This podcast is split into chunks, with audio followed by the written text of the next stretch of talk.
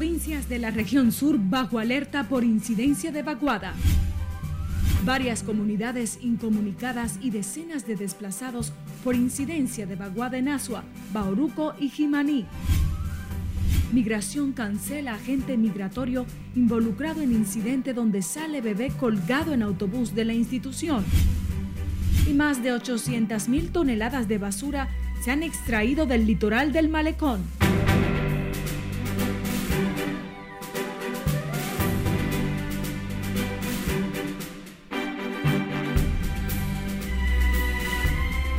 Hola, muy buenas tardes. Muchísimas gracias por sintonizar la presente emisión de fin de semana de RNN Canal 27. Soy María Cristina Rodríguez y para nosotros es un verdadero honor informarles. Iniciamos esta emisión de noticias en el sur del país, donde las lluvias registradas en las últimas horas han provocado daños importantes, dejando como resultado varias comunidades incomunicadas, productos de crecidas de ríos y cañadas, inundaciones y cientos de familias desplazadas. Juan Francisco Herrera con los detalles. Estas imágenes dejaron en descubierto la pesadilla que vivieron cientos de dominicanos en la región sur del país por los torrenciales aguaceros de una vaguada que incide en la zona.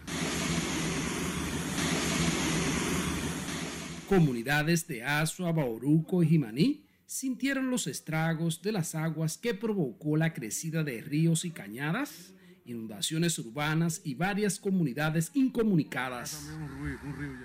En Asua, una de las comunidades más afectadas por el fenómeno, la crecida del río Las Cuavas, Guayabar dejó incomunicadas las comunidades El Recodo, Las Cuamas, Las Avispas y Las Cuavas mientras que en Bauruco las fuertes lluvias que golpearon la provincia en la madrugada provocó unas 38 viviendas anegadas en el centro de Tamayo y más de 12 personas desplazadas a casas de familiares y amigos. Lo mismo ocurrió en la descubierta Jimaní, donde las fuertes lluvias dejaron el desbordamiento del arroyo penitente y dejó incomunicada Boca de Cachón. Las últimas precipitaciones se debe a la incidencia de una vaguada en territorio nacional que continuará todo el fin de semana. Juan Francisco Herrera, RNN. Y de inmediato el merenguero Quinito Méndez solicitó a las autoridades acudir con ayuda urgente a Padre Las Casas en la provincia de Azua, donde las fuertes lluvias han provocado inundaciones de importancia. A través de la red social Instagram, el artista oriundo de esa demarcación hizo un llamado urgente a las autoridades de INAPA, INDRI, Obras Públicas y al Plan Social de la Presidencia. Agregó que agradecería la rápida intervención de las autoridades, ya que el río amenaza con desbordarse y causar males mayores. A propósito, el Centro de Operaciones de Emergencias aumentó a 21 las alertas y las provincias en alerta debido a la incidencia de una vaguada en territorio nacional por posibles inundaciones rurales y urbanas. Juan Francisco Herrera con más. Eh, la lluvia va a continuar en el día de hoy, por lo menos 24 a 36 horas más por lo que le pedimos a la población no descuidarse. Las intensas precipitaciones por la vaguada han provocado que el Centro de Operaciones de Emergencia mantenga en alerta roja a dos provincias, 10 en amarilla y 9 en verde. El desborde de ríos y cañadas ha dejado varias zonas incomunicadas y familias desplazadas. Emite un nivel de alerta amarilla para las siguientes provincias: Independencia, Barahona, Asua, Pedernales, Bauruco y San José de Ocoa. Verde, provincia de Santo Domingo, Distrito Nacional, Santiago Rodríguez, Montecristi, Puerto Plata, Bajabón, Elías Piña, Peravia, Monte Plata, Valverde y San Juan. En Jimaní la entidad reporta también importantes daños por las inundaciones. En el caso, por ejemplo, de, Jimaní, en el caso de Barahona, específicamente Vicente Noble, en Asua tenemos comunidades incomunicadas todavía. En el día de hoy y en Jimaní, antes de venir a hablar con ustedes, eh, me reportaba Carlos Paulino, nuestro director de planificación, que unas 50 viviendas están ahora mismo afectadas producto de las precipitaciones. Este fenómeno atmosférico continuará dejando lluvias importantes, principalmente en provincias del sur y el suroeste del país. Mañana domingo seguiremos con los efectos de esta vaguada más el viento del sur que continuarán los aguaceros con tormentas eléctricas, especialmente en el litoral costero caribeño durante la madrugada y horas matutinas y se extenderán hacia el noroeste y norte durante la tarde. La vaguada continuará generando aguaceros con tormentas eléctricas y ráfagas de viento en todo el país. Por eso la recomendación de las autoridades, sobre todo para quienes viven en zonas vulnerables. Margaret Ramírez, RNN. Y las lluvias registradas en las últimas horas provocaron la crecida del río que divide el país de la vecina nación Haití. Miembros de la Defensa Civil y soldados del Cuerpo Especializado en Seguridad Fronteriza se vieron en la obligación de cerrar el portón de salida y entrada desde Haití como medida de seguridad ante las fuertes corrientes del río. En la comunidad del Limón, algunas viviendas han resultado inundadas y familias han tenido que alojarse en otros lugares. En tanto, el Ministerio de Obras Públicas envió este sábado equipos pesados y brigadas hacia la provincia de Asua y otras localidades afectadas por las lluvias torrenciales ocurridas durante las últimas horas. Las brigadas y las maquinarias pesadas estarán ejecutando los trabajos para normalizar la situación en la zona. Los trabajos incluirán la reapertura del tránsito en comunidades que quedaron incomunicadas. El director del Instituto Nacional de Aguas Potables y Alcantarillados, Wellington Arnott, supervisó las obras en ejecución en la provincia Monseñor Noel. El funcionario detalló el avance de los trabajos del nuevo acueducto que se construye en el distrito municipal Villa Sonador, importante obra que beneficiará a más de 10.000 habitantes. Hoy estamos supervisando tanto la obra de toma, igualmente el nuevo depósito regulador y la planta de tratamiento que va viento en popa y a toda vela. Le mantendremos informado porque para nosotros es de mucha importancia y satisfacción que una comunidad pequeña pueda tener una inversión de más de 250 millones de pesos, enviando un mensaje claro que aquí no se quiere dejar a nadie atrás. El proyecto de Monseñor Noel contempla la construcción de un depósito regulador una obra de toma, una línea de aducción, 15 kilómetros de redes y una nueva planta de tratamiento de aguas potables. Tras la pausa, conozca los detalles de la cancelación de un agente de migración involucrado en incidente con un menor. Además, más de 800 mil toneladas de basura se han extraído del litoral del malecón.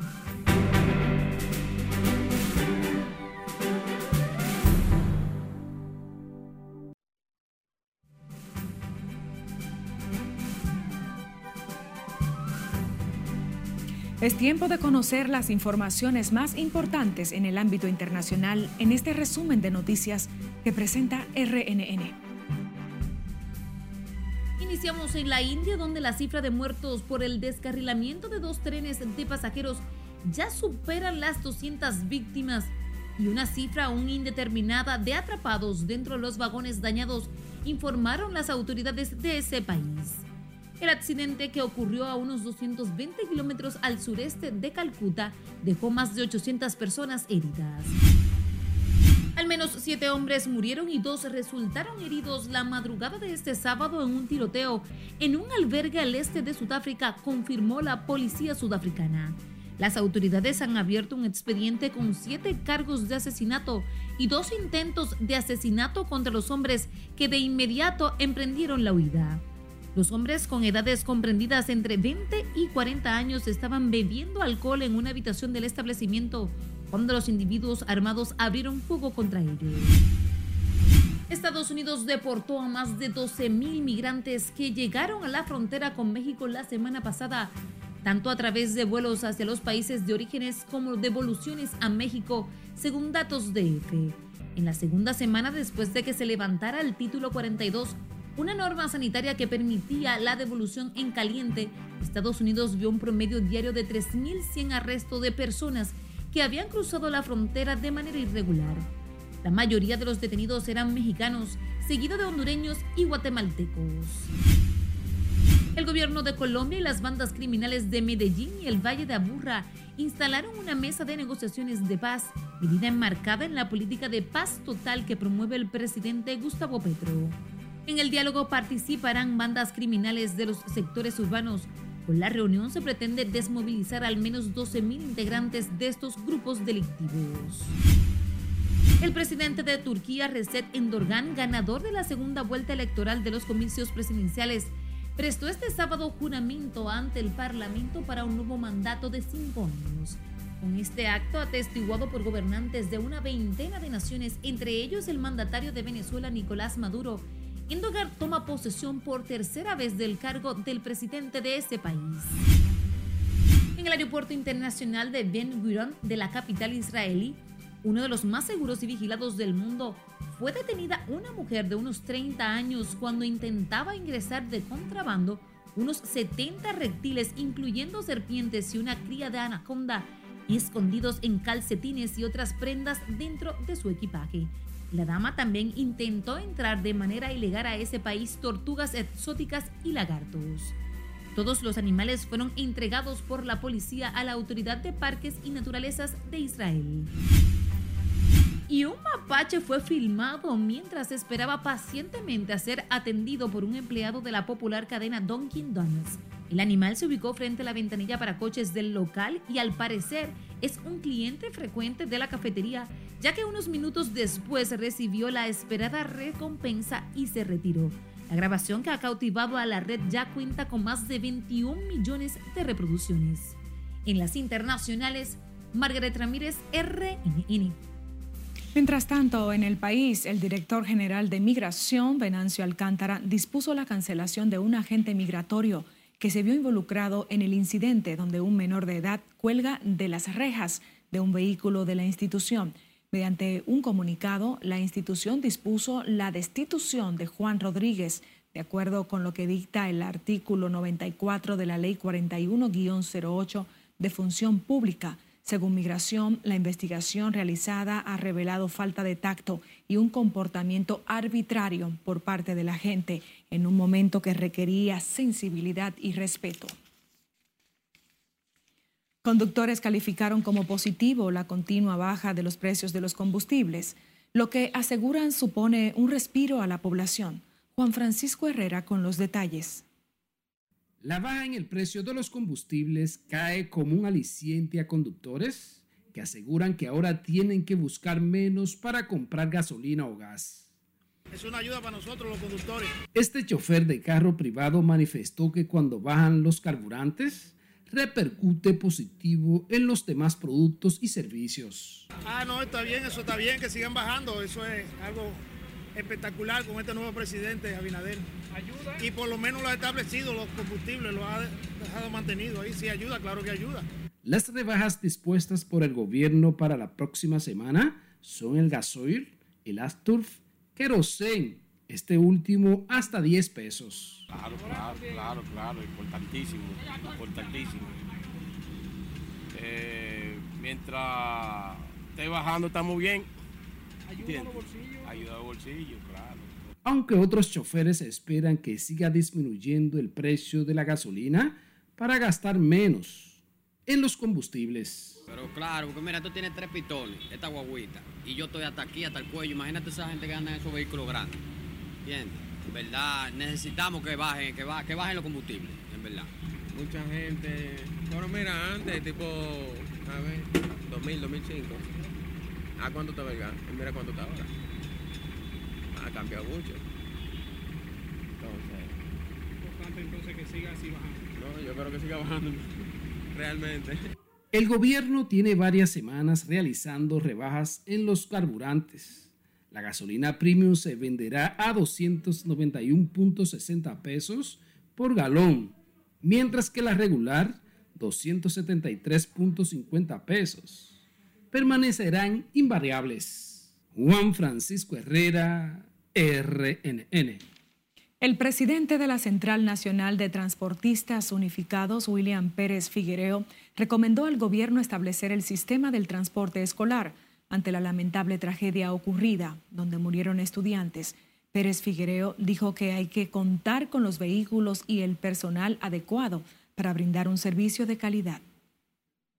Tiene que tener la categoría de ambulancia, la categoría de bombero, la categoría de la Policía Nacional. Es decir, que ustedes vean un bus transportando niños, tiene que haber un respeto. Pero vamos a ver, vamos a ver si el gobierno pudo leer eso. Vamos a ver si esa comisión, que no sé en qué momento se encuentra, porque ustedes saben que todo comienza muy bien hasta que llega un punto de comprar buses. O sea, cuando llegamos al punto económico, todos estos técnicos, estos muchachos que se han matado trabajando, estas mujeres que se han preparado para manejar los buses y para tener quizá una compañita de transporte escolar, resulta viene a ser que después ya no pueden ver el funcionario. El presidente de la CNTU, William Pérez, se refirió en esos términos durante una rueda de prensa para informar y presentar su propuesta del transporte escolar. La dirección del Hospital Traumatológico Ney Arias Lora informó que el pasado fin de semana, cuando se conmemoró el Día de las Madres, en el centro de salud se atendieron 783 pacientes que fueron llevados por emergencia. El director del centro, Julio Landrón, informó que el 90% de esos pacientes ingresados presentaron traumas por lo que debieron ser intervenidos quirúrgicamente.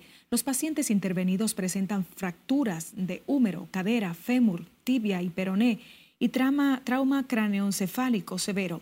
El hospital Ney Arias Lora informó que continúa con el llamado a la prevención y el respeto a las señales de tránsito. Tres presuntos integrantes de, integrantes de una banda juvenil que protagonizaron un pleito con armas blancas, según un video que se hizo viral en las redes sociales, fueron apresados en el municipio San Ignacio. Se trata de los nombrados Starling Gómez, alias El Chapa, Luis Vargas Núñez, apodado Raulito, y Eduardo de la Rosa, involucrados en la agresión de José Nicolás Bonilla. Se les atribuye a esos grupos juveniles protagonizar riñas con armas blancas y palos provocando alteración del orden público y poniendo en peligro la vida de ciudadanos.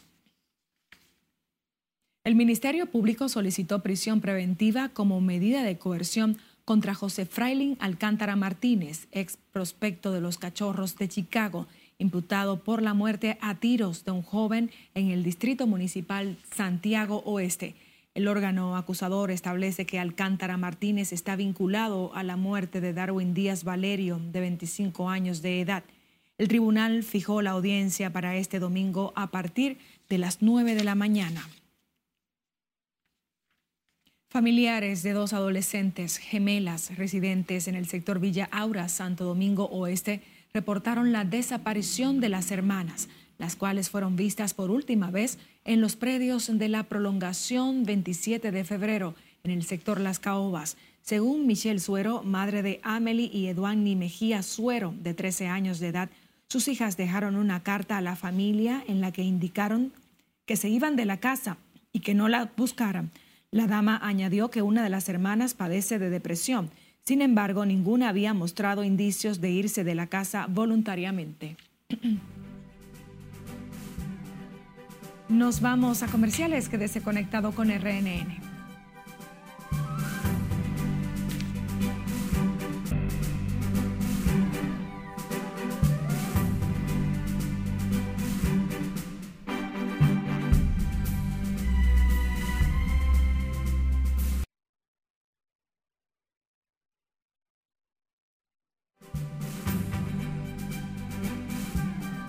Retornamos con más. La alcaldía del Distrito Nacional junto a otras autoridades avanzan las labores de limpieza en la playa de Montesinos, ubicada en la avenida George Washington, debido a la acumulación de lila y basura arrastradas por las últimas lluvias. Juan Francisco Herrera tiene el reporte. Hoy la dirección de aseo y todo el personal del ayuntamiento se encuentra aquí trabajando. Brigadas del Ayuntamiento del Distrito Nacional, Medio Ambiente y Obras Públicas utilizan retroexcavadoras y volquetas para terminar de retirar las toneladas de lila, plásticos y otros desechos sólidos de la playa Montesinos. Más de 40 viajes se han realizado con alrededor de 1.800 toneladas de basura. Como es un compromiso vital de nuestra alcaldesa mantener limpia toda la ciudad, esta parte ella la ha asumido el compromiso de colaborar con el Ministerio de Medio Ambiente y la Armada de la República Dominicana, que son las responsables de mantener limpias las costas dominicanas, para que el Distrito Nacional no se sienta tan afectado ante las torrenciales aguas que han bajado por el río Sama el río Isabela hacia nuestras costas. Los residentes de la ciudad colonial consideran que se debe mantener una limpieza constante del litoral sur para evitar contaminación en todo el malecón. A través de esa contaminación eh, tiene más enfermedades como mosquitos y, demás cosas. Y mira qué bonito se ve el entorno. Yo quisiera que cada vez que venga una temporada ciclónica las autoridades se, se percaten hacer eso. Pero el hedor que genera la lila cuando se acumula en la playa afecta a los turistas y a quienes se desplazan por esa zona. Y no debería ser para esa fecha, eso debería ser siempre porque es, esas algas y esas contaminaciones que tiran todos los demás deberían estar todo el tiempo constante en esa limpieza. Otros, como este extranjero, advierten sobre los daños que provocan los plásticos en el medio ambiente. Eso es importante, quitar el plástico de la playa porque no se recicla. Las algas se desbaratan ahí, con el tiempo se, se hacen polvo y todo, pero el plástico ¿cómo? No hay forma. Las labores de limpieza en las que también participa la Armada Dominicana continuarán por los próximos días. Juan Francisco Herrera, RNN. El Senado de la República reconoció la Universidad Central del Este por sus más de 50 años de trayectoria impulsando la educación superior en la región este y a nivel nacional e internacional. El reconocimiento fue entregado por el presidente del Senado, Eduardo Estrella, junto a una comisión del Congreso atendiendo a un proyecto sometido por el senador de San Pedro de Macorís, doctor Franklin Peña Villalona. Apuesta a una formación de calidad, apuesta a seguir incentivando los trabajos de investigación, apuesta a la internacionalización, apuesta a ser una institución vinculada con su entorno, que pueda aportar, que forme recursos, que tengan un buen desempeño en nuestra sociedad y que aporten al desarrollo de nuestro país. Durante los 50 años de ejercicio académico, la UCE ha sacado a la sociedad 58 mil profesionales de distintas áreas del saber. Al acto asistieron autoridades ejecutivas y académicas de la UCE, así como personalidades egresadas de esta casa de altos estudios. Despedimos la presente emisión de Noticias RNN fin de semana. Soy María Cristina Rodríguez. Ha sido un alto honor informar en nombre del cuerpo técnico y de producción. Muy buenas tardes.